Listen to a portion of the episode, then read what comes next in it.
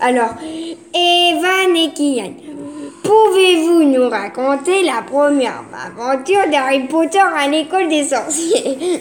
À la suite de la mort étrange de ses parents, le bébé Harry Potter est amené en, moto volante par le géant Hagrid devant la, devant la maison des Dursley, son oncle et sa tante. Deux mystérieux personnages rôdent aux abords de Pivot Drive, le professeur Albus Dumbledore et le professeur Minerva McGonagall, qui était apparu quelques minutes auparavant sous la forme d'un chat.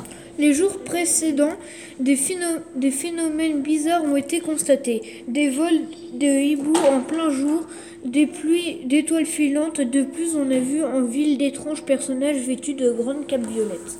Harry Potter grandit. Il est malheureux chez son oncle et sa tante qui ne l'aiment pas. Il est tyrannisé par Dudley, le fils infect des Dursley, et sa bande dont le jeu favori est la chasse au Harry. Dix années passent. Le jour de ses 11 ans, Harry apprend de la bouche du géant Hagrid venu le récupérer auprès de la famille Dursley qu'il est le fils de sorcier tué par le représentant des forces du mal, le terrible Voldemort, le jour de Halloween. Voldemort a également essayé de tuer Harry, âgé de 1 an, mais il n'a pas réussi dans son entreprise. Seul Harry a pu résister au mauvais, au mau- au mauvais sort lancé contre la famille Potter. L'éclair sur le front n'est pas une blessure ordinaire.